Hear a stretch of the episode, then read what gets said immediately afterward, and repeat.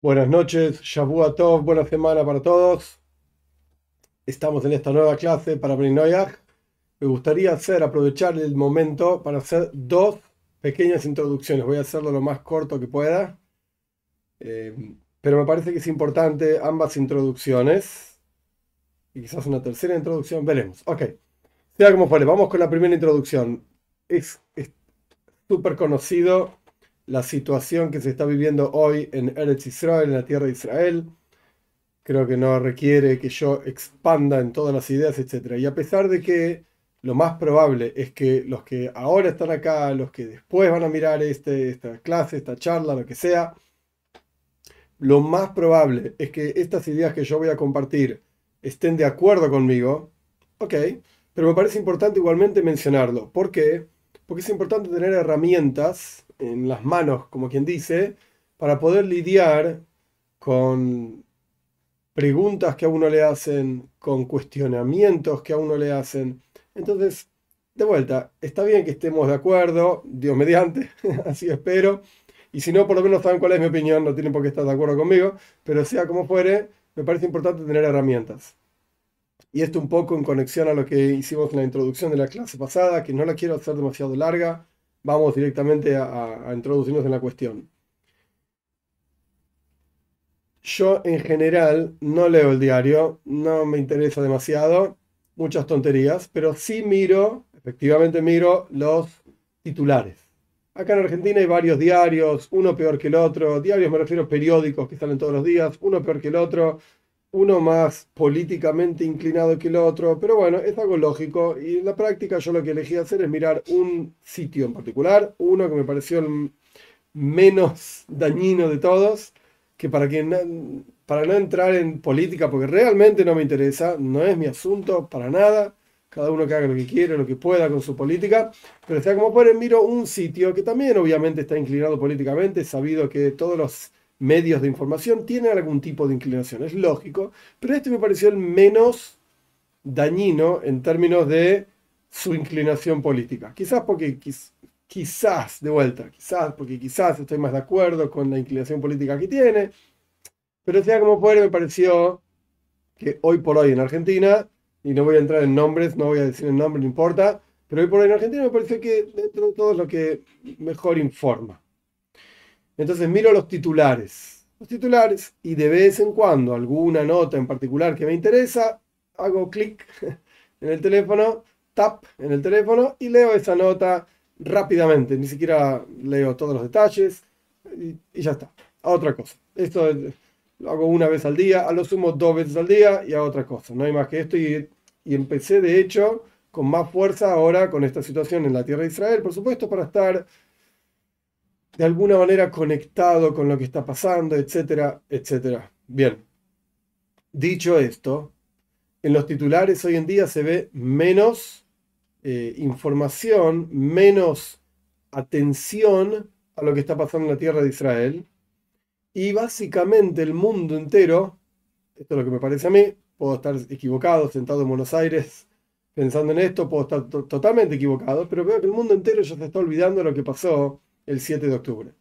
El 7 de octubre hubo una masacre de civiles, un grupo terrorista armado irrumpió en la soberanía de otro país, literalmente, y masacró jóvenes, niños, ancianos, sin distinguir nacionalidad, sin distinguir religión, sin distinguir actividad que estaban haciendo. Eran la gran mayoría civiles, estamos hablando de 1.500 personas por lo menos, sino más, civiles, al punto tal que algunos eran jóvenes que estaban bailando, otros eran bebés. No tiene palabras lo que hicieron. Decapitaciones, violaciones, después llevaron rehenes.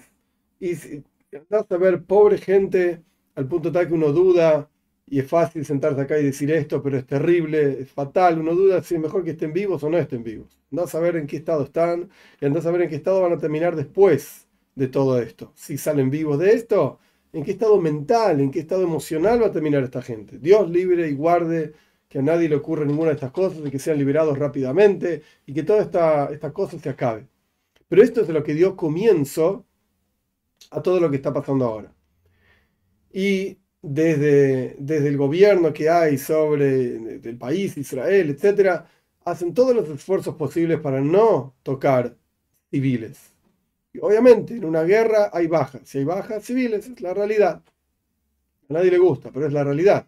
La gran pregunta es cuánto esfuerzo se hace para no, eh, no afectar lo máximo posible a, los civiles. Y un ejemplo sencillo, se abrió un, canal humanitario para que la gente se evacúe desde el norte de la franja de Gaza hacia el sur de la franja de Gaza, que es un lugar más seguro, y jamás mismo esta gente, este grupo terrorista, ataca el lugar humanitario, el, el espacio que se abrió para que la gente suya, para que sus propios civiles se vayan, se evacúen.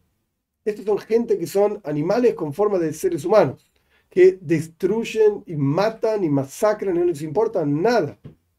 Había tailandeses entre la gente que murió. ¿Qué tiene que ver un tailandés con el judío y el, y el árabe peleándose? Por la razón que se peleen. Pobre tailandés que fue desde Tailandia a trabajar y no tiene nada que ver. El tipo quería trabajar, hacer unos pesos y volver, unos dólares, lo que sea, y volverse a su Tailandia o, o mantener a la gente en Tailandia, como pasa muchísima gente que viene a Argentina, desde los países que están alrededor de Paraguay, Perú, Bolivia, vienen a trabajar acá y le mandan dinero a su gente, buenísimo, que les vaya muy bien a todos. No tienen nada que ver ni con la política, ni con la religión, ni, con las, las, circunstancias del país, no tiene nada que ver. Nada que ver. Pero a esta gente no les importa, jamás no le importa esto. Nunca le importó. Y lo que me duele es que la gente se está olvidando de esto. Y la gente que ve un país como Israel que está eh, bombardeando, y etcétera. No es esa la perspectiva. La perspectiva es, hay que erradicar, y con esto interesante, ahora vuelvo sobre esta palabra, hay que erradicar a jamás, pero con esto interesante volvemos a la idea que es tan difícil de entender y con esto se ve, pero, ah, claro, lo que pasa es que nosotros vivimos en un mundo occidental, la mayoría de los que estamos acá y vemos este, esta charla, lo que sea, vivimos en un mundo occidental.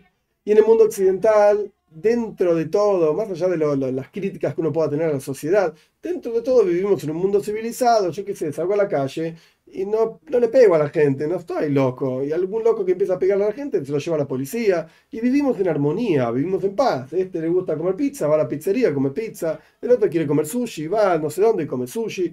Y vivimos todos normal. Hay algunos locos, sí, algunos locos, hay gente que roba, hay lugares más peligrosos, menos peligrosos. Está bien, pero dentro de todo, yo te dejo vivir a vos. Si vos me dejas vivir a mí, ya está. Haz lo que quieras de tu vida. ¿Te gusta la barba? Usa barba. ¿No te gusta barba? Contá tres barbas. ¿Qué me importa?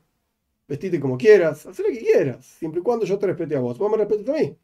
Esta es la mente occidental. Pero esta gente no vive con esa mente. Esta gente vive para destruir para matar, para masacrar, para erradicar y con sufrimiento, que lo sufran aquellos que reciben Dios libre y guarda estas cuestiones, que lo sufran. Golpean, pegan, torturan. Esto es lo que ellos viven. Y con esto entendemos, ahora con nuestra mente occidental que nos cuesta tanto, esto iba yo, con esto entendemos cuando la Toiro le dice al pueblo de Israel que tiene que entrar en la tierra de Canaán, hay que erradicar a esta gente. Aclaro, los los personajes de esto de Hamas, o los árabes en general, no tienen nada que ver con los pueblos que vivían en la tierra de Canaán, están totalmente eliminados y erradicados de la faz de la tierra, no existen más. No hay ninguna relación histórica, ninguna relación tradicional, de ninguna forma, nada, no existe.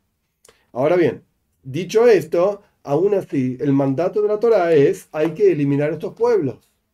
Y uno se pregunta con su mente occidental, ¿Por qué hay que eliminar gente? Qué terrible que suena. Es como si eh, Argentina dijese, bueno, hay que eliminar a los uruguayos. Eh, ¿Qué tenés en la cabeza? No se puede hablar así. ¿Qué te pasa? Son gente. Igual que vos. No te gusta Uruguay. Pues no vayas a Uruguay. ¿Quién te pidió que vayas? Pero hablar así tan bestia. No, hay que entrar en Uruguay y eliminar a todos los uruguayos. ¡Qué locura! Es enfermo hablar así. Y uno mira con esta mente de decir, wow, qué enfermedad total, este tipo quiere matar a todos los uruguayos, ¿por qué? Porque la bandera es así, ¿qué, me importa? Con esa mente miramos el pueblo de Israel entrando a la tierra de Canaán y decimos, la Torah dice que hay que eliminar pueblos enteros, pero qué Torah tan cruel. Qué terrible. Qué terrible. Ahora, viendo lo que es esta gente en realidad, ahora podemos entender lo que la Torah está diciendo. Ahora lo podemos entender. Hay gente que no sirve. Hay que eliminarlos. Y no estoy hablando de los uruguayos. Dios libre y guarde, que Dios los proteja. Estoy hablando de estos animales. Que pobres animales que los insultamos hablando de esta gente como si fuesen animales. Son peores que animales. Son peores que eso. Y hay que erradicarlos, hay que eliminarlos. Y eso es lo que está haciendo Israel. Esto es lo que están haciendo. no nos olvidemos cómo empieza todo esto. Y nadie me venga a decir, y esto te remite a la charla anterior, no voy a repetir toda la cuestión, y está mencionado en otro video también sobre el sionismo. Esto se remite más atrás todavía en la historia. No nadie me venga a decir, no, pobres, pobres de jamás están en realidad rebelándose contra el Estado opresor y, genocida de Israel que conquistó. No, no, no, Bobe tonterías, cuentos de la abuela. Hay que sentarse y estudiar historia. ¿De dónde sale esta gente? ¿Cómo surgieron? ¿Por qué están ahí? ¿Por qué no fueron absorbidos por Egipto? ¿Por qué no fueron absorbidos por Jordania? O sea, dicho de otra manera, y de vuelta no voy a repetir todo lo que dije en la clase pasada al comienzo, no es el objetivo. Nadie los quiere. Nadie. Y no estoy diciendo que Israel no los quiere ningún país árabe, en teoría, entre comillas, hermano de ellos, los quiere. Nadie. Y conversando, y esto me duele decirlo, pero en continuación y como conclusión de todo esto, me duele decir esto que voy a decir, pero es para pensar y para meditarlo. Conversando con una persona de, de La Plata que se fue para Israel hace muchos años ya, por WhatsApp conversando con él sobre la situación, cómo está y qué le pasa, etcétera, lo otro, me dijo una frase que me quedó en la cabeza y me dolió, pero es posible que tenga razón. Me dice, mira, existen terroristas con armas y existen terroristas sin armas, pero todos los que están ahí son terroristas. ¿Es doloroso? Muchísimo, me duele muchísimo. No sé si es algo que uno puede tratar realmente así, porque si no tiras una bomba ahí, matas a todo el mundo y ya está, y obviamente no es lo que se está haciendo, no es la idea, no es lo que se va a hacer, hasta donde yo entiendo, entiendo porque no, estoy, no tengo nada que ver, ningún poder de decisión sobre nada, pero ni siquiera sobre mi casa, pero qué va a ser. Pero sea como fuere, esto es una perspectiva del, del tipo de gente que hay ahí. Y sin duda, los que están con las armas, sí, son terroristas, efectivamente, no hay ninguna duda, y hay que eliminarlos, erradicarlos y no hay nada bueno que pueda salir de ellos. Nada, absolutamente nada. Como lo muestra, lo demuestra la historia, como lo demuestran sus propios hermanos árabes que no los quieren y no los soportan. Entonces, eh, de vuelta, para tener un poco de herramientas en las manos, no hay que olvidarse de dónde viene todo esto. De vuelta, la historia del 48, 1948 y esto ya lo hablamos la vez pasada, es la fuente quizás más anterior a todo esto. Y si quieren, podemos, se puede remitir más atrás todavía. En 1929 hubo un, pogrom, se dice en ruso. Pogrom significa lo que pasó básicamente ahora en el 7 de octubre. Los árabes de Hebrón, de la ciudad de Hebrón, masacraron a los judíos que vivían ahí. Literalmente. Lo pueden buscar, no es información que yo inventé lo pueden buscar, están incluso fotos ahí de, 1929. 1929. Esto es algo que ellos hacen, esto es algo que ellos viven, esto es algo que ellos tienen grabado en su interior. No sirven, no van a cambiar, no les interesa cambiar. No les interesa cambiar. Alguien me comentó, no lo vi porque yo evito mirar estas cosas y escuchar estas cosas, pero alguien me comentó que Israel publicó un audio de uno de los terroristas llamando por teléfono a su mamá el 7 de octubre, después de hacer todo lo que tenía que hacer, diciéndole a su mamá orgulloso, mamá, maté 10 judíos, te estoy llamando del teléfono de un judío, los maté a 10, ¿estás orgulloso de mí? ¿Estás feliz? ¿Estás contento? Maté a 10. ¿Qué hay en el COP? ¿Qué hay?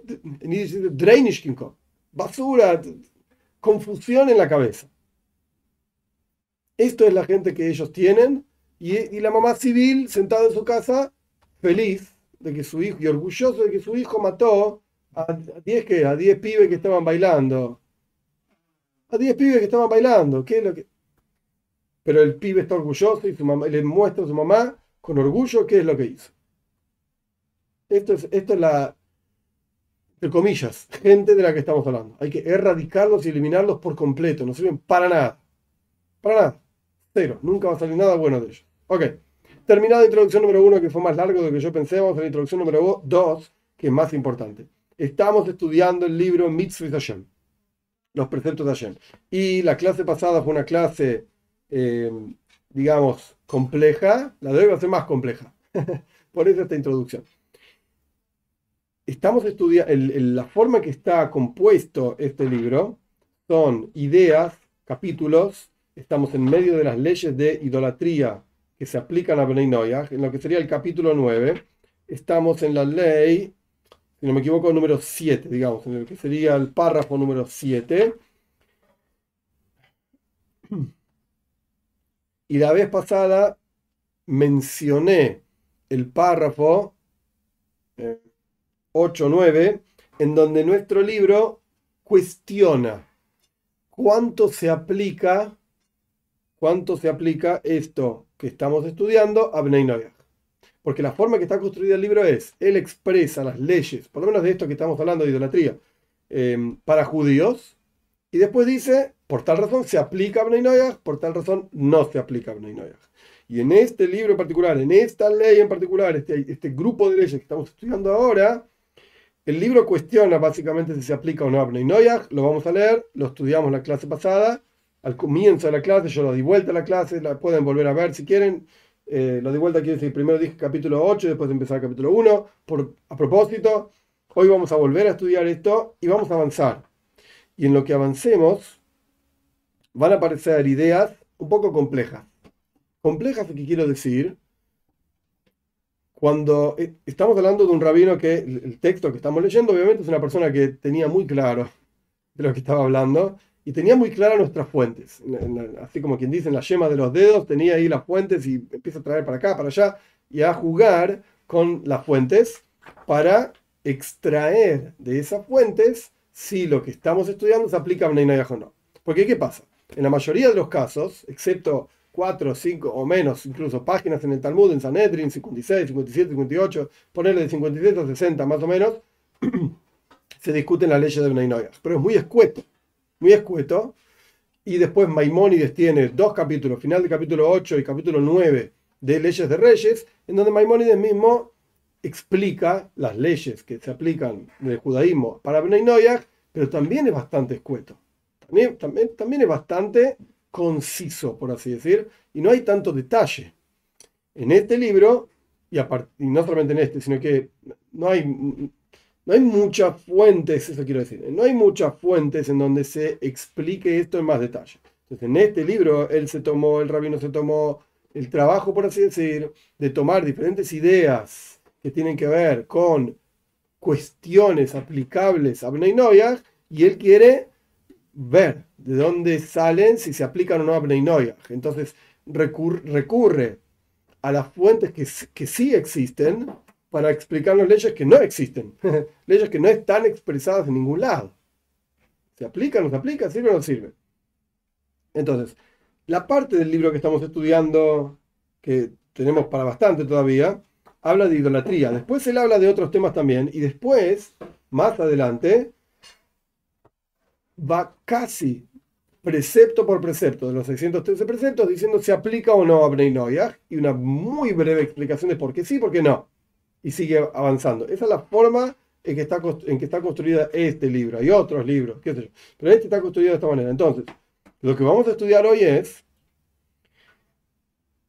después de haber estudiado siete, seis, siete capítulos, siete, párrafos de el tema general de no tener beneficio de la idolatría, él cuestiona si Bnei se aplica esto o no. Él llega a la conclusión de que no, no se aplica a Bnei Y después vuelve sobre otro detalle más de este mismo concepto que se llama, lo vamos a ver más adelante adentro, pero se llama Tikroivet se llama los objetos sacrificados, ofrendados a la idolatría.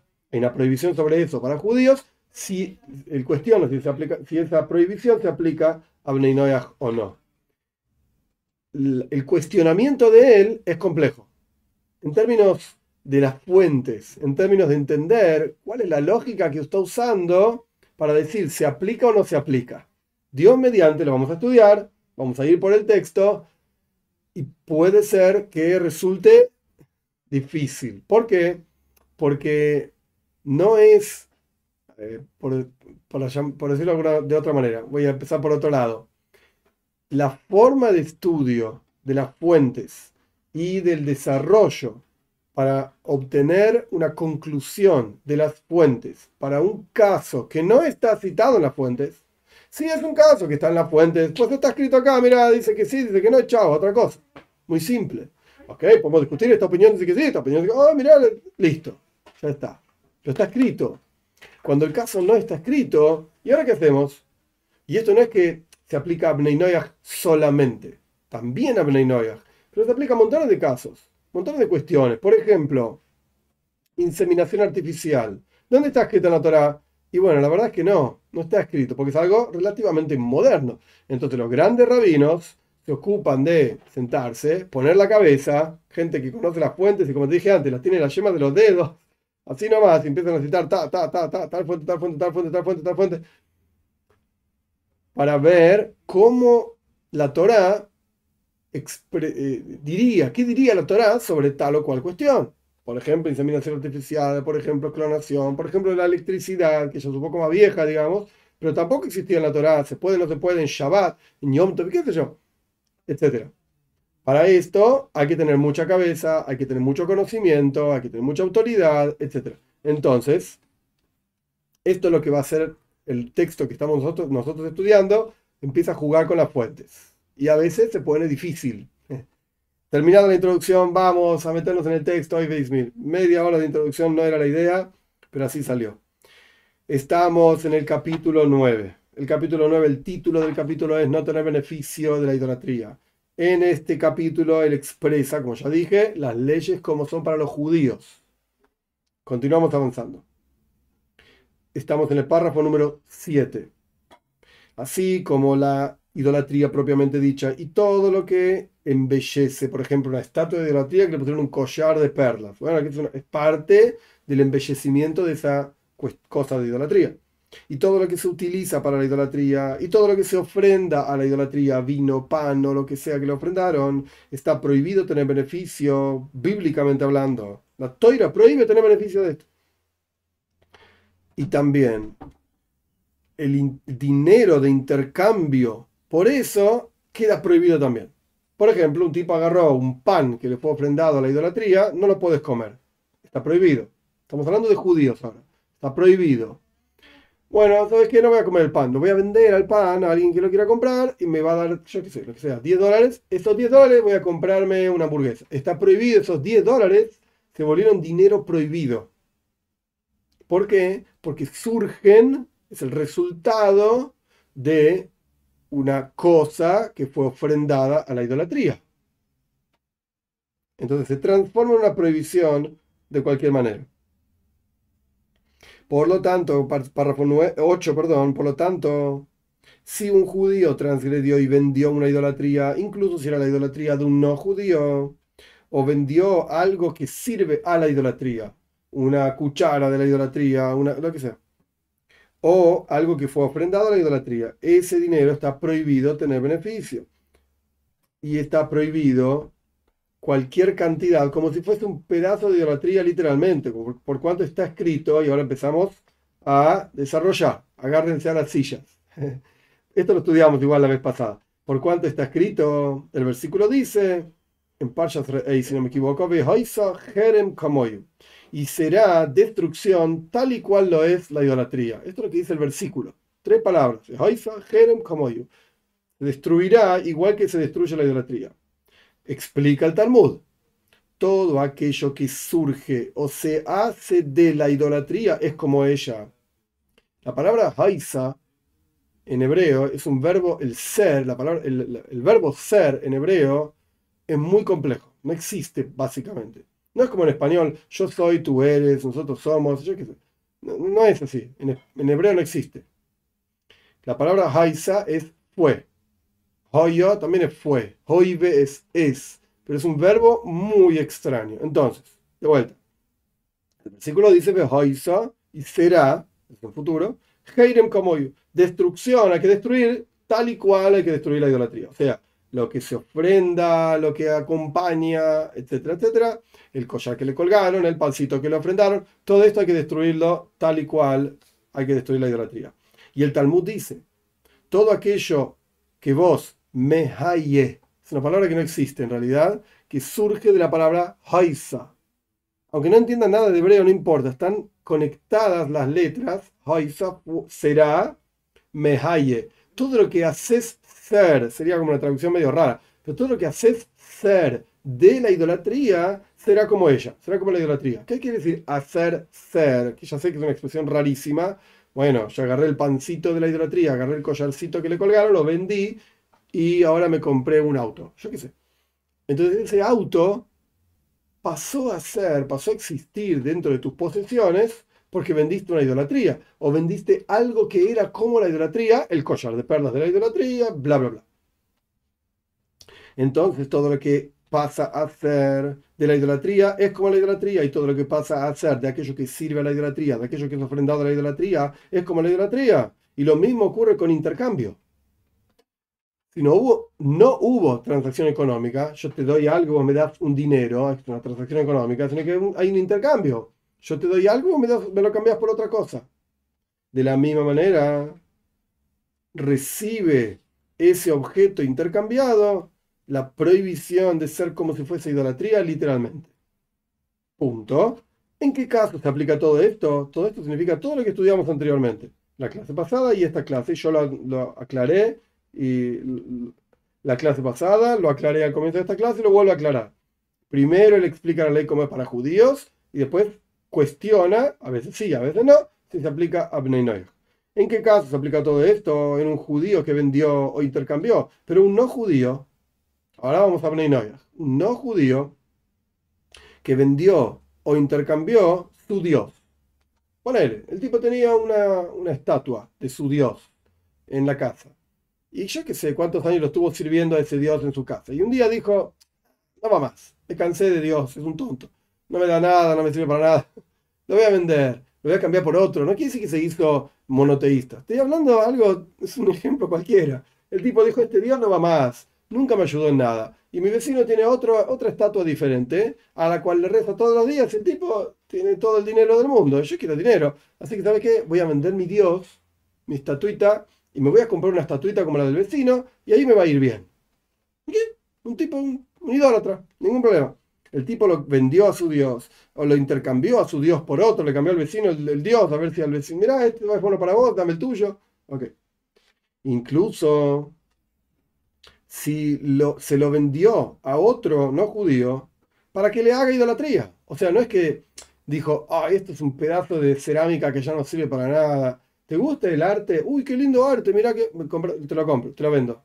No, no, no. Yo te doy a vos mi estatuita para que hagas, para que yo te prosternes de la estatuita y vos dame la tuya. Sin embargo, el dinero, y no hizo bitul, perdón, me salté dos letras, dos palabras, no hizo bitul. Bitul significa anulación. Más adelante en el capítulo, no sé si llegamos hoy, pero más adelante en el capítulo va a mencionar qué significa anular la idolatría. Ahora, en nuestro momento, más adelante. Eh, lo, estudiaremos más adelante. Entonces, la persona esta, el no judío, vendió su idolatría o la intercambió y no la anuló. Sin embargo, el dinero que obtuvo está permitido. Antes estudiamos que estaba prohibido. Acá dice está permitido. Entonces, ¿qué hizo este idólatra, este no judío idólatra? Agarró su estatua, fue al mercado y dijo, ¿te gusta? Sí. ¿Cuánto me das? 500 pesos. Dame, dale, listo. Ahora esos 500 pesos que tiene en la mano están permitidos. Y escribieron Toys Boys un comentario en, el Talmud, acá dice dónde está. ¿Cuál es la razón? ¿Por, ¿Por qué está permitido? Porque el hecho de que la idolatría atrapa, por así decir, el dinero cuando se intercambia esa idolatría por dinero, como ya expliqué antes, yo te vendo la estatuita, ahora un judío vende la estatuita, me das 500 pesos, los 500 pesos están prohibidos. Este billete está prohibido y lo que representa este billete está prohibido. Aunque lo cambies en 5 billetes de 100 pesos, también está prohibido. ¿Por qué? Porque está escrito el versículo, que lo acabamos de estudiar, y será destrucción tal y cual ella lo es, la idolatría. Y hay una drasha, una explicación de nuestros sabios sobre este versículo, todo lo que hace ser, como ya expliqué, de esta, de esta idolatría, será como la idolatría. Y este versículo está escrito para el pueblo de Israel, no para Beninoya. Esto es una perspectiva, lo que escribe Toysois. Ahora hay un comentario sobre esa idea en el libro Yad Ketana, no importa, dice, explicando esa idea de Toysois, que en realidad, no porque el versículo fue escrito para el pueblo judío, esto es interesante como lógica, es un poco sutil, pero no porque el versículo está escrito para judíos, Incluso si me dice que el versículo no está escrito solo para judíos, la drasha, la explicación de nuestros sabios, claramente es solamente para judíos. Entonces, aunque quieras decirme que el versículo dice que hay que destruir la idolatría, etc., sea como fuere, la explicación que extiende la prohibición de idolatría hacia los objetos relacionados a la idolatría el collarcito para embellecer la idolatría, el pancito que le ofrecieron a la idolatría. Esa draya, esa explicación de nuestros sabios solamente se aplica a judíos. Eso es lo que está escrito solo para judíos y no para los judíos. Capítulo 9. Por lo tanto, un judío que le prestó dinero a un no judío. Y, y ahora el no judío le tiene que devolver el dinero. Es un ejemplo. El no judío ahora le tiene que devolver un dinero. Y el no judío, mm, ¿qué hizo? Vendió su idolatría y trajo el dinero para el judío. No tengo cómo devolverte, me vendo, vendo a Dios y te pago. Ese dinero está permitido para el judío. No es como dijimos antes, dinero de idolatría. No. Siempre y cuando sepamos que el no judío lo vendió para hacer sus propias necesidades. Por ejemplo, pagar sus deudas. O hacer cualquier otra cosa. Necesito un auto nuevo, me vendo mi idolatría de Dios de oro y yo que sé, me compro un auto nuevo. Pero si nosotros no sabemos para qué la vendió, podríamos preocuparnos de que la vendió para comprar otra idolatría. El tipo este dijo, este Dios no me sirve más, o es de cerámica y ahora quiere uno de oro o lo que sea. Entonces lo vendió para agregar dinero, para comprar otro, otro más lindo, otro Dios más lindo. Ese dinero está como eh, apartado para la idolatría y está prohibido. Para el judío tener ese dinero o para otro no judío tener ese dinero. Y de la misma manera, si el no judío le dijo al judío a quien le debe dinero, espérame, ahora te pago, voy a vender mi Dios y te pago, o voy a vender el vino que le ofrendé a mi Dios y te pago, ahora te traigo, y fue y lo vendió y lo trajo, esto está prohibido. Eso no se puede tener beneficio. Porque el judío quiere efectivamente que ese dinero, ese valor, no por el dinero propiamente dicho, sino que el valor continúe vigente. Entonces tenías una estatua de idolatría que tiene un valor X, por decir un número, 500 pesos, y al judío, él quiere que esos 500 pesos continúen existentes en el mundo para que el no judío le pague la deuda de lo que le deben. Entonces se lo dio en forma del Dios, se lo dio en forma de 500 pesos, te dio 5 billetes de 100 pesos, no me importa, es el valor este, yo quiero que siga existente para que me lo devuelvan a mí, mi dinero que yo le presté una vez. Entonces en este caso, si vos sabés con certeza que hubo una venta de una idolatría o algo que tiene que ver con la idolatría para que te devuelvan a vos tus 500 pesos, no, ahí no, porque es el valor que tenía originalmente esa idolatría. Y hay quienes dicen que esta prohibición no es así. Hay quienes dicen que no hay prohibición por el hecho de que continúe vigente el valor que una vez estaba expresado en estatuita de idolatría y ahora está expresado en billete de 500 pesos. Hay quienes dicen que no hay prohibición, sino solamente la prohibición es cuando no, no, hay, no hay otra forma de que el no judío te pague. Por ejemplo, si el no judío tiene una estatua de idolatría y tiene, yo qué sé, una computadora, Entonces el no judío podría vender su estatua, estatuita de idolatría o podría vender su computadora para pagar tu deuda, la deuda que te debe. Entonces, si el tipo vendió la idolatría, pero podría haber vendido la computadora. Entonces, no es que el dinero, el valor este, es valor intrínseco de la idolatría. Es un valor que este no judío tiene y él decidió venderle el dios este porque no le sirve para nada. Pero la computadora la quiere, entonces no la vendió. Él podría haber vendido la computadora, entonces el dinero lo podés, te podés beneficiar de ese dinero. Pero si lo único que tenía en todo el mundo era su estatuita y entonces la vendió, y, no, ahora sí, es valor de idolatría, no es valor del no judío. Ahí está la diferencia, sutil, pero ahí está la diferencia. 10. Hay quienes dicen que si un judío vendió idolatría a un no judío en forma de cafa, no me sale la palabra ahora exacta, pero es yo te la vendo a crédito, a crédito, para que me lo pagues después. Toma, llévatelo, otro día me lo pagas, fiado. Y ahora el no judío le vendió esta cosa a otro antes de pagarle al judío. Ese dinero está permitido que el judío lo cobre, por así decirlo. Y a pesar de que la prohibición, la cosa prohibida, que es esta cosa de idolatría, todavía existe, está ahí vigente, por así decirlo, sin embargo el dinero está permitido por cuanto no está, no está la prohibición, la cosa de idolatría, el objeto de idolatría en manos del no judío cuando le pagó al judío. Y hay quienes son más permisivos todavía y dicen que la prohibición para el judío sería solamente si el no judío le pagó al judío antes de que el judío le dé el objeto de idolatría. Porque entonces el, el dinero es dinero efectivamente de idolatría.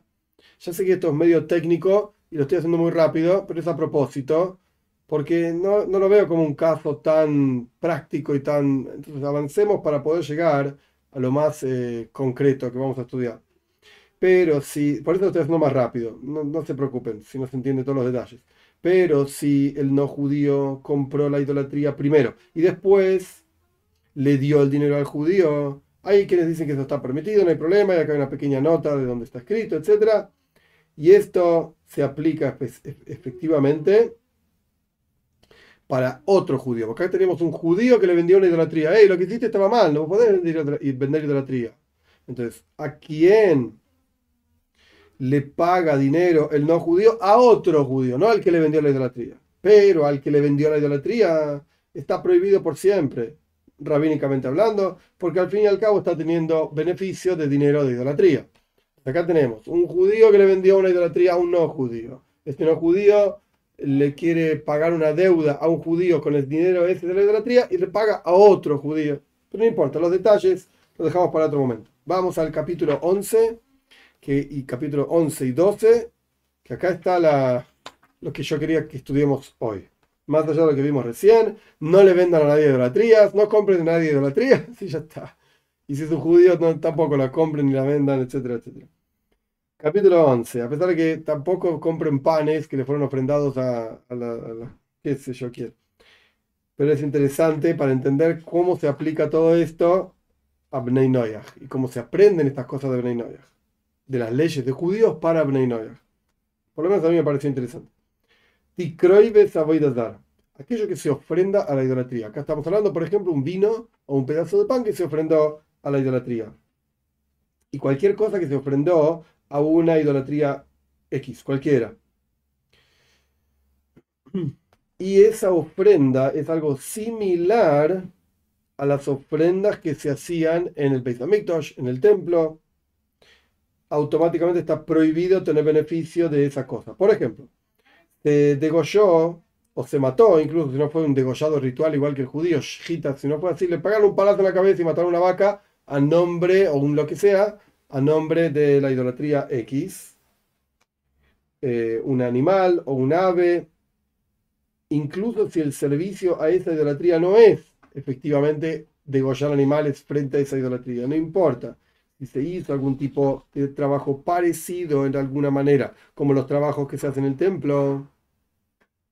Por ejemplo, una idolatría que se la sirve con un bastón y el tipo rompió el bastón frente a la idolatría, que es algo similar, esto de romper el bastón, a salpicar sangre en el altar, porque cuando salpicaba la sangre, la sangre se esparcía para todos lados, automáticamente parece como romper el bastón. Esto está prohibido tener beneficio. Ese bastón y las partes rotas de ese bastón y lo que se ofrenda a la idolatría está prohibido tener beneficio. ¿Y de dónde lo aprendemos? Esto lo aprendemos de un versículo que dice el Talmud. El versículo trae, el Talmud trae, perdón, el versículo que dice, esto está al final de Parshas, eh, Parshas Jucas, Parshas Pinjas, Israel perdón, el pueblo de Israel se aferraron a la idolatría que se llamaba Peor, así se llamaba la idolatría. Y comieron ofrendas de muertos, eso es lo que dice, Zivge y Meisim, ofrendas de muertos. Porque la idolatría se considera como un objeto muerto. ¿Cómo es el muerto? Ahora viene toda una enseñanza relativamente larga, así que paciencia. Paciencia. Eh, ¿Cómo es el muerto? Una persona muerta, un muerto está prohibido tener beneficio de un muerto, entonces todo lo que se ofrenda a un muerto, entre comillas, la Torah está llamando a la idolatría muerto, como es un cuerpo muerto, está prohibido tener beneficio del cuerpo muerto, y la idolatría se llama muerto, entonces de la misma manera está prohibido tener beneficio de todo lo que se ofrenda al muerto, entre comillas, a la idolatría. Porque de vuelta, el versículo que dice en hebreo, para los que saben y los que no saben no pasa nada, se aferraron los judíos a esta idolatría que se llamaba Baal Peor, Peor, lo que sea, y comieron Zivhei Meisim, ofrendas a muertos. ¿Por qué la toira, más allá de lo que uno pueda eh, pensar, que la idolatría no vale nada, no sirve, es como un muerto? Está bien, está bien. Pero ahora estamos en un mundo de alhaja, de ley más allá de lo que uno pueda sentir. Ahora estamos hablando de leyes. ¿Por qué la toira llama muerto a la idolatría? Y llama que a los judíos comieron de las ofrendas del muerto. ¿Por qué? Para enseñarte esto, así como el muerto propiamente dicho, la idolatría, está prohibido, lo que se ofrenda a la idolatría es como el muerto, está prohibido. ¿Y cómo sabes que un muerto está prohibido tener beneficio? Esto se aprende de otro lugar en la toira. Egla arufa. Egla arufa significa cuando se encontraba si no me equivoco, cuando se encontraba una persona asesinada en algún lugar, se hacía todo un proceso donde se degollaba una ternerita, egla se llama ternerita, etc. No importa los detalles ahora. Eh, y todo lo que pasaba alrededor de esa ternerita quedaba prohibido en tener beneficios. Entonces el muerto este por el cual se traía esta ternerita para expiar por la vida de esta persona que lo asesinaron, era todo prohibido, el muerto está prohibido. Oh. Y Egla Arufa, ¿cómo sabes que está prohibido tener beneficio de la Egla Arufa, de esta ternerita que la degollaban para expiar por un muerto? Porque está escrito respecto de la historia, de todo el relato de la ternerita esta, capara, la, la palabra expiación. Y expiación es, la misma palabra que se usa en Kodoshim, objetos santos del templo. Y los objetos santos del templo está prohibido tener beneficio automáticamente el Larufa está prohibido tener beneficio, automáticamente un muerto está prohibido tener beneficio, automáticamente la idolatría que se llama muerto está prohibido tener beneficio también. Y automáticamente todo lo que se ofrenda a la idolatría, que se llama como muerto, Zip Meisim, ofrendas de muertos, está prohibido tener beneficio también. Es transitivo. Bien. Y el resto de, de todas las cosas ofrendadas a la idolatría la aprendemos de esta palabra, Zebach, Zip Meisim, ofrendas a los muertos. Y vino que es ofrendado a la idolatría, también la Toira dice claramente en Parshas Azino, que eh, ofrendan lo mejor de las ofrendas para la idolatría y beben el vino que fue ofrendado a la idolatría. Está prohibido. Ah el vino también. Y eh, nuestros sabios explican cómo es un zebach, cómo es una ofrenda a Dios. Está prohibido tener, beneficio. Y la, la, eh, ofrenda a la idolatría también está prohibido tener beneficio. Entonces, vino que fue ofrendado también está prohibido tener beneficio. Ahora bien, estas ofrendas a la idolatría no existe tener bitul, que de vuelta, anulación de la idolatría, lo vamos a estudiar en otra clase, no hoy. Pero existe el concepto de decir esto ya no es más idolatría. Ok, pero la ofrenda a la idolatría no existe anularlo. Ya está, es lo que es y siempre va a ser. ¿Por qué? Porque la ofrenda a la idolatría dijimos que estaba comparada con un muerto. Zifha y Parshas, Jucas, Pinjas, etcétera, las ofrendas a los muertos. Como es un muerto, no se puede anular, porque es un muerto y el tipo siempre va a estar muerto. De la misma manera, lo que fue ofrendado a la idolatría no se puede anular. Punto. Esto fue capítulo 11. Ahora vamos al capítulo 12. Y si esto les pareció complicado, agárrense más de sus sillas, porque ahora viene más difícil todavía. Hay que observar, una vez que se dijo todo esto, que se aplica 100% a judíos, totalmente, hay que analizar si este asunto de Avoida Zara, la idolatría, o sea, tener beneficio de la idolatría, esto es lo que estamos estudiando, y las ofrendas a la idolatría, y el vino ofrendado a la idolatría, si está prohibido tener beneficio para Bnei Esto hay que pensarlo, hay que analizarlo un poco. Y ahora él va a darnos, nos dará su análisis, su forma de pensarlo, en el cual él permite puede tener beneficios. Todo lo que estudiamos era para judíos. Esto no se aplica a Bnei Para entender, tenemos uno, dos, tres párrafos relativamente complejos que nos vienen ahora y los vamos a estudiar. Y termina en Tzarich Iun. Esto hay que seguir analizándolo. No terminé el análisis, el análisis, por así decir. Vamos a ver. Igualmente, él claramente quiere decir que está permitido que no se aplica esta prohibición de tener beneficios de la idolatría y no se aplica la prohibición de, tener beneficios de, cosas ofrendadas a la idolatría para Bnei No se aplica. Esto es lo que él quiere decir. Esto es, digamos, la conclusión general, a pesar de que termina diciendo Tzarich Iun. Hay que analizar. Muy bien. Agárrense de sus sillas. Vamos a estudiar esto juntos y analizarlo. Podríamos decir, por cuánto hay un versículo concreto, especial, en el cual la toira quiere decir con ese versículo que está prohibido para judíos tener beneficio de ofrendas, ofrendas a la idolatría, como explicamos en el párrafo anterior, claramente, la transición entre el muerto y la ofrenda, etcétera, etcétera. Por cuanto la toira lo tiene que decir así claramente, es algo tan, digamos, no complejo, es algo tan difícil de entender por sí mismo, que la toira misma tiene que decir, mira, esto es así, pa, pa, pa, y te lo tiene que decir. Entonces, podríamos decir que Bnei no tienen esta prohibición. Si fuese algo lógico, algo sencillo, ah, obvio, claro, entonces Bnei también lo tienen prohibido, porque Bnei también tienen prohibido las cosas que son lógicas y si es algo tan obvio dentro de la idolatría, dentro del concepto de, idolatría, por cuanto Bnei también tienen prohibido idolatría, y esto, digamos, va junto con la idolatría, pues entonces, chao, está todo prohibido. Pero no es así. La teoría tuvo que identificarlo, tuvo que decirnos un versículo a través del cual lo prohíbe para judíos. Entonces podríamos decir que no está prohibido para, para no judíos. También necesitamos analizar si Bnei que tienen prohibido tener beneficio de la idolatría misma. Esto requiere más análisis. Y podríamos traer una especie de prueba, dice Ktsaz Rayo, una especie de prueba para decir que Bnei Noyag no tienen prohibido tener beneficio de idolatría y de lo que se ofrenda a la idolatría. Y la prueba es la siguiente. Dice el Talmud en Psahim, en la página 73a, el Talmud dice así, una persona, es, una, es un caso eh, raro, no es que es una realidad, es un caso, en muchos lugares el Talmud trae casos que no son reales, no son cosas que pasaron, pero son cosas que te ayudan a pensar dónde está la prohibición, dónde está realmente lo que Dios nos quiere decir. Ok, ¿cuál es el caso? Una persona que de huella, shoyhet, un hatas, una ofrenda de pecado en Shabes, en el día de Shabbat, cosa que está prohibido, Bajutz, fuera del Beis Hamikdash, cosa que también está prohibido, le a Zara y lo hace para la idolatría. Entonces acá tenés tres cuestiones. Uno, una ofrenda de un, korban, una ofrenda que no se lleva en el tipo la hizo en llaves. Número dos, la hizo fuera del templo, no se puede. Número tres, lo hizo para una idolatría. Tres actividades, prohibidas las tres, y las hizo el tipo todas al mismo tiempo. Todo igual, todo al mismo tiempo ocurrió.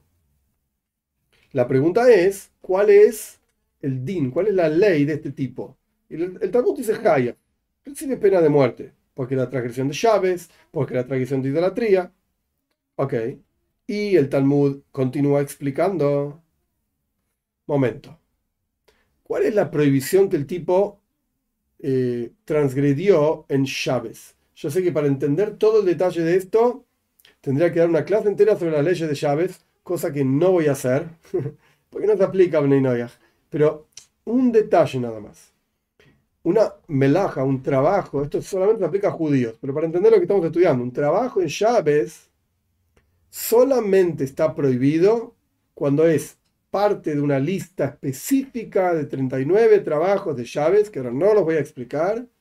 Y no solamente esto, sino que tiene un tipo de utilidad. Si el trabajo no es, no es útil, entonces no está prohibido por la Torah, no está sabido no lo, no lo hagas igual, porque no vaya a ser que termines transgrediendo, etc. Es otra cuestión, no voy a explicar las leyes de llaves, pero el punto es que la Torah no prohíbe cuando el trabajo no tiene una utilidad. ¿Qué significa un trabajo que no tiene una utilidad? Si yo agarro un martillo y empiezo a romper la pared, ¿cuál es la utilidad? Nada, pum, pum, rompo pared. Pero si yo estoy rompiendo la pared porque hay una pérdida de un caño de agua, entonces yo quiero romper la pared para arreglar el caño de agua. Oh, entonces estoy arreglando. Bueno, el proceso de arreglo consiste en romper la pared, el caño y qué sé yo, qué sé cuánto. Entonces romper pasa a ser parte del proceso de reparar. Pero si yo rompo nomás por romper, no estoy reparando nada. Ok. Dicho esto, volvamos. El tipo hizo una ofrenda en llaves. Y la ofrenda que hizo, la hizo fuera del templo. E, e, este tipo de ofrenda, había ofrendas en llaves también. Pero esta ofrenda está prohibida. Esta está prohibida. Una ofrenda de, de pecado está prohibida en llaves. Entonces el tipo hizo una ofrenda prohibida en llaves. El tipo la hizo fuera del templo, cosa que está prohibido también. El tipo la hizo a la idolatría, cosa que está prohibido también, ofrendarle una ofrenda a la idolatría. Pregunta el Talmud, ¿qué reparó?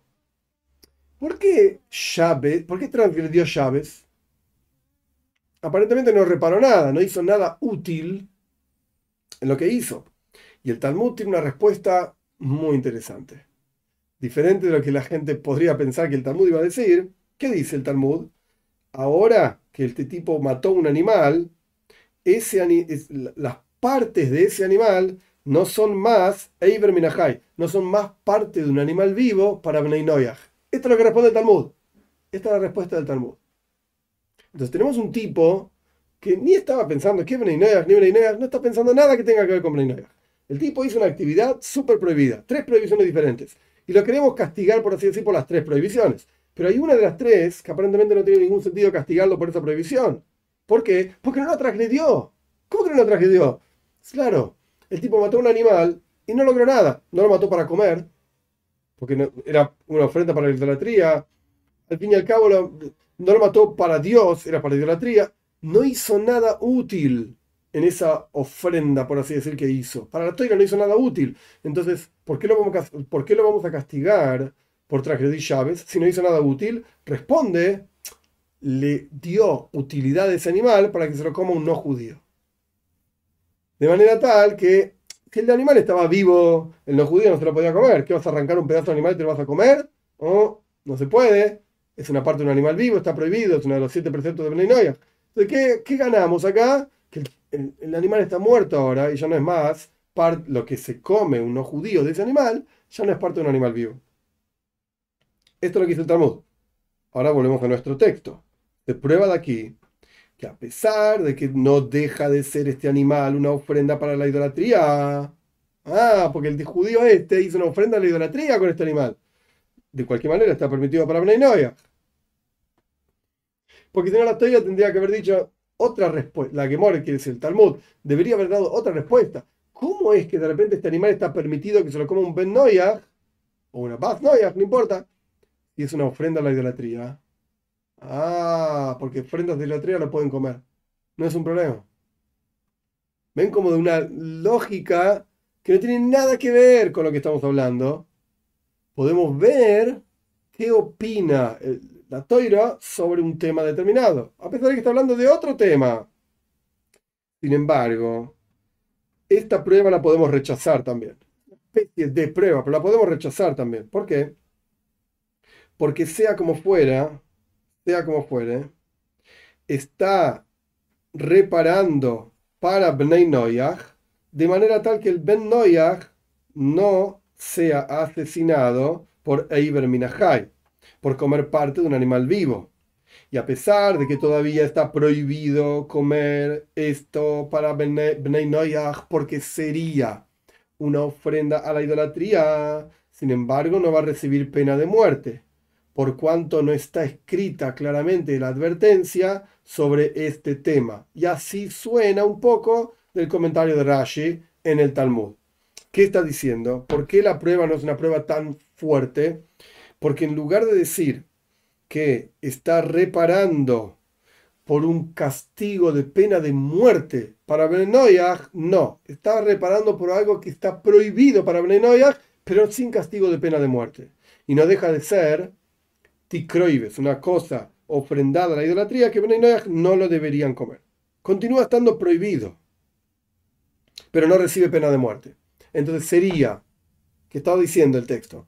Para aclararlo un poco mejor dos prohibiciones para Noyach. Eiber Minahai, comer parte de un animal vivo, esto está prohibido, recibe pena de muerte. Tikroibe Zara, ofrenda a la idolatría, esto no recibe pena de muerte. Entonces, ¿cuál es el, cuál es el tikkun? ¿Cuál es lo que arregló este tipo judío que degolló el animal en Shabbat y qué sé qué cuánto? Arregló que el Ben Noyach no va a recibir pena de muerte. Porque esto ya no es más parte de un animal vivo porque el animal está muerto pero no arregló que tiene prohibido de cualquier manera comer parte, comer una ofrenda de un animal a la idolatría, una ofrenda a la idolatría. Esto no lo reparó. Está prohibido igual. Entonces, ¿qué es lo que el Talmud expresa? La prohibición más fuerte. La prohibición que recibe pena de muerte literal. Pero no expresa la prohibición menos fuerte. Entonces, eso lo que quiere decir que a pesar de que todavía está prohibido esto por ser una ofrenda a la idolatría, sin embargo, no está prohibido por ser parte de un animal vivo. Entonces, no necesariamente es una prueba conclusiva, no sé, concluyente, mejor dicho, una prueba concluyente de este asunto, de ese lugar en el Talmud. Ok. Quisimos permitir, continuamos el análisis, quisimos permitir eh, lo que se ofrenda a la idolatría para Bnei de un lugar en el Talmud donde no es una prueba muy fuerte que digamos. Sin embargo, todavía tenemos que analizar esto un poco más. De acuerdo a lo que está escrito en Rambam, en las leyes de Reyes, en el capítulo 9, en la ley 11, que Bnei Noyach no fueron, no tienen la prohibición de parte de un animal vivo al respecto de aves. No se aplica a aves. Y forzosamente tenemos que decir que lo que quiere decir el Rambam es que no es una prohibición de pena de muerte, como la es la prohibición de pena de muerte de comer un animal vivo, perdón, parte de un animal vivo de otros tipos de animales, pero no hay pena de muerte por comer parte de un ave viva para Bnei Sin embargo, no deja de estar prohibido. Acá estamos haciendo una diferenciación entre aquello que está prohibido y aquello que recibe pena de muerte. Pena de muerte en el caso de parte de un animal vivo, cuando es un animal, yo que sé, una, una vaca o lo que sea. Pero un ave no. Está prohibido, pero no recibe pena de muerte. ¿Por qué? Porque en la que mora en el Talmud en Julin, en otro lugar, ahí decimos que aquella persona que de cuello, una jatas, un, peca, un castigo, un, perdón, una ofrenda de pecado en Chávez, en el día de Chávez, que ya dijimos que no se hace, y esa ofrenda de pecado es un ave. Dijimos ahí, esto lo voy a mencionar así como está, y no voy a explicar los detalles porque llevaría tanto tiempo lo mínimo indispensable. Voy a explicar si se entiende bien y si no, no se pongan nerviosos, no es grave. Estamos tratando de mirar en el Rambam para tratar de resolver nuestra ley. ¿Cuál es nuestra ley? Aquello que se ofrende, ofrenda a una idolatría o el intercambio, etcétera, ¿está prohibido para Benenoyah o no? Incluso la idolatría misma, tener beneficio, ¿está prohibido para Benenoyah o no? Y beneficio no significa arrodillarse, obvio que no. Beneficio significa venderla y obtener beneficio del dinero que se compró. Entonces, en el Talmud de Julin se menciona también la misma idea que aparece en el Talmud en Pesajim. En el párrafo anterior, en el Talmud en Pesajim, hablamos del tipo que degolla una ofrenda de pecado en Shabbat fuera del templo para la idolatría y que recibe pena de muerte. Y ahora en Talmud en Julin hablamos de un tipo que ofrenda una ofrenda de pecado en Shabbat. ¿Y cuál es el tipo? Porque hay diferentes tipos de ofrenda de pecado en Shabbat que el tipo este, en Julin, así se llama este tratado talmúdico, de huella un ave. Dijimos que del Rambam que Bnei Noyach no tienen pena de muerte por comer parte de un ave viva, a pesar de que está prohibido, pero no tienen pena de muerte. Continuamos el análisis. Y en Julin dicen que esta idea, esta, enseñanza del tipo que degüella en llaves una ofrenda de culpa y es un ave lo que degüella, ahí está hablando de Hatzikone Pogum. Esto de vuelta es larguísimo para explicar. Para degollar un animal hay simonim, señal, la tráquea y el esófago. O hay que cortar la tráquea y el esófago, eh, los dos. En un ave no es necesario cortar los dos, se puede cortar uno solo. Y se puede cortar incluso una parte de uno. Cane es eh, la tráquea. Cane es la tráquea. Y ahí el Talmud, no de vuelta, esto es larguísimo, así que no voy a explicar todo. El Talmud está hablando de que un tipo degolló este ave y le cortó solamente una parte de la tráquea y encima el cuchillo estaba pogum, estaba degollado, eh, estaba mellado, no estaba bien afilado, etc. Entonces, a partir de esto que dice ahí en el Talmud, no importa si no se entienden los detalles, porque estudiar esto llevaría horas, forzosamente tenemos que decir, como escribe el Kesef Mishneh, que es el comentario de Yosef Caro sobre el Rambam, y el Migdaloid también, otro comentario más, que el Rambam está de acuerdo que sea como fuere, está prohibido para Bnei Noyaj comer parte de un animal vivo, incluso en un ave solo que no recibe pena de muerte. Bien, si es así, cuando decimos que Bnei tienen prohibido tener beneficio de una ofrenda, algo que fue ofrendado, ofrendado perdón, a la idolatría, todavía tenemos la misma pregunta del Talmud en Psachim. ¿Qué reparó? ¿Qué arregló? Si Bnei Noyach tienen prohibido comer parte de un animal vivo, incluso en un ave, y la ofrenda que se hizo, eh, de ofrenda de pecado en Chávez, era un ave. Y el Talmud dice, ah, ahora ese tipo puede comer, pero pará, tampoco puede comer parte de un animal vivo, incluso si es un ave. Entonces, efectivamente, algo reparó. Algo reparó. Por eso pregunta el Talmud, Mati ¿qué es lo que reparó? ¿Y por qué? Pregunta el texto nuestro. ¿Por qué sería culpable de haber degollado en llaves? Porque por la muerte propia del animal ese no hubiese sido Hayab, no hubiese tenido pena de muerte. Y a pesar de que lo arregló y lo sacó al animalito de la prohibición de ser parte de un animal vivo, sin embargo, no deja de estar prohibido por ser ofrenda de idolatría. Entonces, ¿Qué quiso decir con todo este párrafo? Yo, digo, yo avisé que iba a ser difícil. ¿Qué quiso decir con todo este párrafo? Quiso traer del Rambam, del, de Maimónides, que el Rambam está de acuerdo que Bnei tienen prohibido, pero no recibe pena de muerte, por comer parte de una ave viva. Entonces, cuando se dice que un tipo de Goyo en llaves una ofrenda y la única utilidad que tuvo esa ofrenda fue que ahora Bnei pueden comer esto. Incluso cuando estamos hablando de un ave, porque Bnei tienen prohibido comer parte de una ave viva. A pesar de que pensamos que no, pero Bnei lo tienen prohibido igual, aunque el Rambam no lo diga. Todos están de acuerdo que el Rambam también está de acuerdo que está prohibido, pero no recibe pena de muerte. Y acá tenemos un problema más grande. Porque ahí ves a Zara ofrenda a la idolatría, no recibe pena de muerte. Parte de un ave viva, tampoco recibe pena de muerte. Oh, entonces para. Volvamos para atrás. El Talmud en Pesachim estaba hablando de, por ejemplo, una vaca. Uh, no sé qué pasó.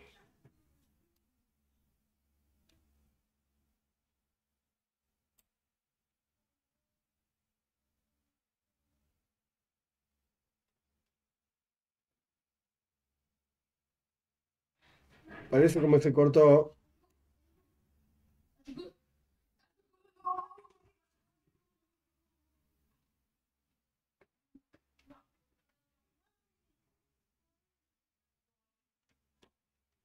No sé qué pasó. Parecería como que se cortó.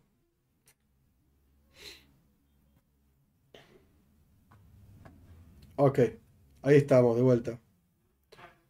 Disculpas, volvemos. Estamos acá en problemas. en el Talmud en Pesajim hablamos de un animal ofrendado en Shabes. Un animal, por ejemplo, una vaca, un ejemplo, una cabra. Bien. Y dijimos que qué es lo que se arregla con todo esto. Se arregla que ahora este Ben puede comer y ya no es parte de un animal vivo, porque el judío lo mató al animal, entonces ya no es parte de un animal vivo. Perfecto. Entonces, de ahí no tenemos una prueba clara de que aquello ofrendado a la idolatría está prohibido para Noyah. ¿Por qué? Porque parte de un animal vivo es una prohibición de pena de muerte para Noyah. Entonces el Talmud dice la prohibición más fuerte. Ofrenda algo ofrendado a la idolatría no sería una prohibición de pena de muerte. Entonces por eso el Talmud no la menciona. Pero ahora vamos al Rambam. En el Rambam se habla de un ave ofrendada para, en, en Chávez. Y la pregunta es la misma. ¿Qué reparó? Reparó que ahora no es parte de un animal vivo. Ah, pero era un ave. Y en el caso del ave, el Rambam dice que ahí la prohibición no es de pena de muerte para Bnei comer parte de un animal vivo si es un ave. ahora tenemos dos prohibiciones de la misma categoría. En la Gemara en el Talmud en surge que son dos prohibiciones de diferente categoría. La prohibición de, de comer parte de un animal vivo es una prohibición de pena de muerte. La prohibición de comer o beneficiarse de ofrenda a la idolatría no tiene pena de muerte. Por eso el Talmud menciona esta, la de comer, no comer parte de un animal vivo, y no menciona la prohibición de beneficiarse de una ofrenda a la idolatría. Pero en el, tal, en el Rambam suena diferente porque el Rambam está hablando de un ave. Y en el caso del ave, en ambos casos, tanto de comer parte de un animal vivo del ave o como de beneficiarse de la ofrenda a la idolatría, son prohibiciones que no llevan pena de muerte. Y sin embargo, el Talmud vuelve a insistir. ¿Cuál es lo reparado? Para, ¿Por qué lo castigamos al judío con pena de muerte por haber degollado una ofrenda de pecado en Chávez? Si era una ofrenda de un ave, porque lo que reparó es que ahora el, no judío puede comer parte de un animal vivo. Ah, ¿por qué no habla de Tikrevis Abaidazara? ¿Por qué no dice que igual está prohibido para el no judío comer ese animal porque es una ofrenda a la idolatría? Ah, porque entonces para la ofrenda de idolatría sí lo pueden comer. Esto sí no puede tener beneficio. Por eso ni lo menciona. Y encontré, para terminar, el último párrafo. Espero que se entienda encontré en otro libro, Sefer Hemdas Israel, así dice acá, en, la, página 87b, qué sé yo, que ahí escribió que vio que los comentaristas discuten sobre este tema. Si Breinoyas tienen permitido tener beneficios de la idolatría o no. Y tienen dudas. Y él, el libro este, Hemdas Israel, dice que él no tiene ninguna duda. Está permitido, él no tiene ninguna duda. ¿Por qué? Porque está explicado en la, en en Parshat Vaishlach. La Torah dice que Jacob le dice a sus hijos, quítense los dioses de los no judíos de entre ustedes. Y Rashi escribe que los hijos de Jacob tenían cosas, botín, de haber destruido la ciudad de Shem. Y Jacob le dice, señores, dejen todo esto. Y está claro que Bnei Noyach no tienen prohibido tener beneficio de la idolatría. Fíjate ahí, si los hijos de Jacob se lo llevaron las cosas de idolatría de Shem, al punto tal que Jacob tuvo que decir, che, dejen eso, es porque no lo tienen prohibido. Y así surge también de las palabras del Rambam en Sefer Amitz, en el libro de los preceptos, que escribió que Bnei Noyach, eh, Bnei Noyach fueron advertidos de alejarse de cosas que tienen que ver con idolatría y lo que sirve la idolatría suena de ahí que no tienen prohibido tener beneficio de la idolatría propiamente dicho. Hasta aquí lo que dice el libro Gemdas Israel. Y a mí me parece otra prueba más para permitir también. Por cuánto está prohibido venderle al no judío trigo, que le cayó vino a ese trigo, no vaya a ser que el no judío se lo venda a un judío. ¿Por qué no decimos que la prohibición es porque el no judío tiene beneficio del vino que le ofrendaron a la idolatría, ¿por qué me decís que la prohibición es que no vaya a ser que el no judío se lo venda a otro judío? La prohibición de venderle ese trigo debería ser que hay vino de idolatría y está prohibido tener beneficio. Entonces probamos de acá que Ben Noyach tiene permitido tener beneficio, pero podríamos desplazar y rechazar esta prueba última que yo traje, porque ahí podríamos decir que está hablando de un vino que no estamos seguros que fue ofrendado, ofrendado a la idolatría, o podríamos decir que ahí no está en la prohibición propiamente dicha el vino, sino que solamente es una prohibición de tener beneficio del gusto de ese vino nada más, porque no está el vino propiamente dicho, y podríamos decir que no se aplica a Bnei toda esta idea de que está prohibido tanto el gusto como el objeto propiamente dicho, y hay que seguir analizando esto. ¿Qué hizo el libro nuestro? En uno, dos, tres párrafos trajo básicamente tres ideas por las cuales estaría permitido que Bnei tengan beneficio de la idolatría o, y, o tengan beneficio de aquello que fue ofrendado a la idolatría. Hoy vamos a parar acá la clase. Esto no quiere decir que hay que ir a hacer negocios con asuntos de idolatría. Obviamente no. Claramente no. Pero, un segundito que me quiero anotar esto para no perderlo. Ok. Pero, cuanto más uno se pueda alejar de la idolatría, mejor.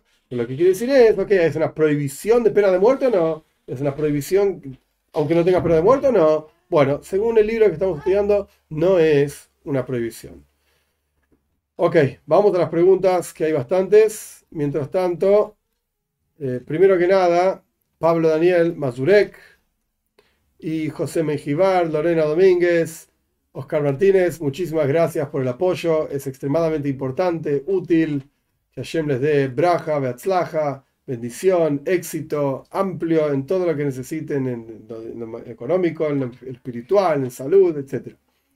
Esto punto número uno. Punto número dos, el sábado que viene no hay clase, no voy a estar en mi casa, eh, y estamos armando un encuentro para aquellos que viajen o que estén o lo que sea en New York el domingo, no mañana, el otro domingo, un encuentro, es un encuentro informal, no hay que, no gasten fortunas para viajar hasta ahí, para estar ahí, eh, cada uno se lo tome como el que esté cerca, si quiere participar, nos sentamos en un bar y charlamos un rato, unas horas, compartiendo, conversando, es este tipo de encuentro. Dios mediante alguna vez Dios mediante, eh, organizaremos alguna otra cosa, más formal, más grande, lo que sea. Pero esto es lo que se viene la semana que viene. Por eso la semana que viene no hay clase, no voy a estar en mi casa.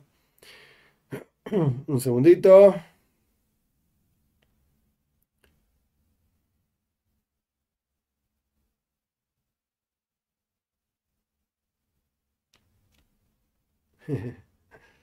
Juan Martínez, Juan Martín Bordaberry dice algo interesante con mayor respeto, hay que tirar bombas, no se puede hacer inteligencia y capturar y meter preso a estas personas. El problema son los rehenes. El problema son los rehenes. rehenes. Si tiras una bomba y arrasás con todo, arrasás con los rehenes también. Ahí y ellos lo hicieron a propósito. César se enojó porque hablé de Uruguay. No vamos a conquistar Uruguay, no te preocupes. Yo no, por lo menos. Selva pregunta si son Amalek. No, no sabemos. No sabemos quiénes son. Bolivia rompió relaciones y son basura. La verdad que no tengo nada contra ni Bolivia ni los bolivianos, está todo bien. Pero el gobierno ah, es la sede de Irán en, Sudamérica. Es un problema muy grande. ¿Qué vamos a hacer? Ah.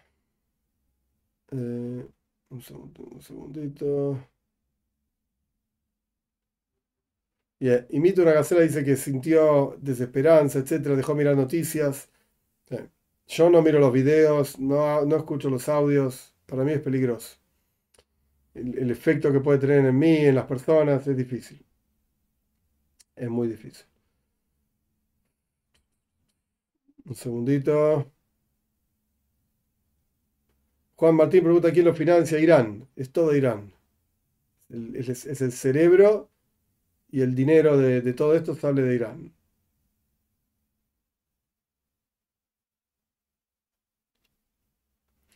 Un segundito. Heshman Nefesh pregunta: ¿Un Benayach puede tener relaciones con una prostituta? ¿Qué dice la alhaja? Yehuda tuvo relaciones con Tamar creyendo que era una prostituta y era Ben y no se dice nada que estaba prohibido. Ok, punto número, hay varios puntos acá. Punto número uno, Yehuda, es discutible si era un Ben o no. Algún día vamos a sentarnos a estudiar el análisis profundo si los patriarcas eran Ben o no. Esto, punto número uno. Eh, las conclusiones que no eran Benay Noyach 100%, sino que eran un estado intermedio entre judíos y Benay Noyach. Interesante. Pero bueno, es un análisis muy profundo y largo. Punto número dos, al respecto de la pregunta concreta que haces sobre tener relaciones, etc. La respuesta es que no hay una prohibición concreta escrita al respecto de esto. La Toira dice que está prohibida el que ya no puede haber en el pueblo de Israel prostitutas. Si las hay o no es otra cuestión. Acá estamos hablando de la prohibición propiamente dicha.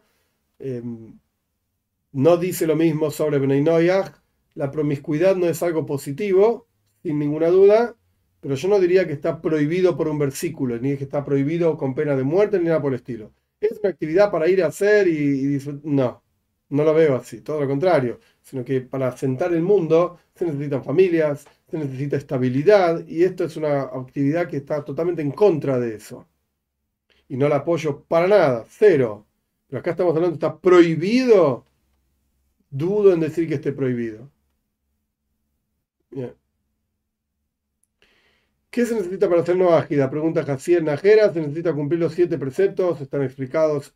Ahora no los voy a explicar. Están explicados ampliamente en muchos lugares, en videos en el canal, etc. No hay que firmar ninguna petición y no hay que hacer nada extraño. David Suárez, desde España, ¿considera la legislación para Edraj es una extensión o derivación de la legislación para Benay Noyaj? No, no sé qué es Edraj. Edraj en hebreo significa ciudadano, aparece en la toira varias veces, pero no sé qué tipo de legislación es, a qué te referís, y no tiene nada que ver con Noyaj. En general, en, la toira, la palabra Edraj se aplica a judíos, 100%. César, pero si no es alajá y es solamente aplicativo, de acá en adelante la debemos respetar como se respeta una alajá directa. No sé, César, a qué te referís con la pregunta. No, no sé en qué momento, qué estabas diciendo cuando planteaste eso. José Olivares dice que hay que eliminar a los uruguayos de la Copa América. No sé, yo no me hago cargo. el, el Islam es idolatría, sí señor. Acá José Olivares, más allá del chiste de los uruguayos, que estén todos bien, el Islam es idolatría. Ellos adoran una piedra negra, 100%. Eh, ¿Qué hay de enterradores? Pregunta Yolanda. ¿Qué hay de enterradores que cobran y obtienen un beneficio por ese servicio? Si hace una capara tras cobro, ¿cómo se contempla esto? Ok, no sé bien aquí. Ah, por el dinero, el beneficio de los muertos. Está hablando de tener beneficio del propio muerto y de la tumba del muerto, pero no hay ningún problema con cobrar para acabar un, una tumba, no hay ningún problema con cobrar y por enterrar y bajar el muerto y poner la tierra, no hay ningún problema con el cobro, ningún problema. Laura pregunta cómo, cómo lo dice el versículo, creo que está hablando de Ziv Meisim, el final de Parshas Jukas. Literalmente, el final de Parshas Jukas. César, así que entre dos castigos se aplica el más estricto. Para venir sí, señor. Para judíos también.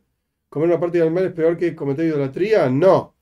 Acá no está hablando de cometer idolatría. Acá está hablando de beneficiarse de la idolatría o de la ofrenda a la idolatría, César. No es lo mismo. No es lo mismo. Nada que ver. Eh, un segundito. Si no sé qué pasa con internet. A veces se corta un poco. No sé. D9009 Electronics. La gente se olvida que por allá, tipo 2000, 2007, esos videos de decapitación y torturas eran de, ajá, de unos que decían primero Alá Akbar y chao cabeza. Sí, señor. La gente se olvidó de ISIS. Pero estos tipos son ISIS. Correcto lo que decís. Espero que tu nombre no sea de 2009, 9009 Electronics. Si no, hacer un juicio a tus padres. es un chiste malo. Víctor Serrano, si los sacrificios de animales tenían valor de purificar a los que ofrecía por alguna ofensa. ¿Cuál es la condición actual si no hay templo para ofrendar sacrificios? No se ofrendan sacrificios. Hay que hacerte yubar en el corazón. No se ofrendan sacrificios. Ok, gente. No se olviden, el sábado que viene no hay clase. Y Dios mediante seguimos el próximo sábado. Para los que estén en New York o cerca de New York, el domingo que viene por la mañana, después avisaré bien el horario, el lugar, etc. Eh, los que quieran nos encontramos, Dios mediante, en Brooklyn, en Crown Heights, eh, y que sea con braja, batzlaja, con bendición para todos. Nos estamos viendo, gente.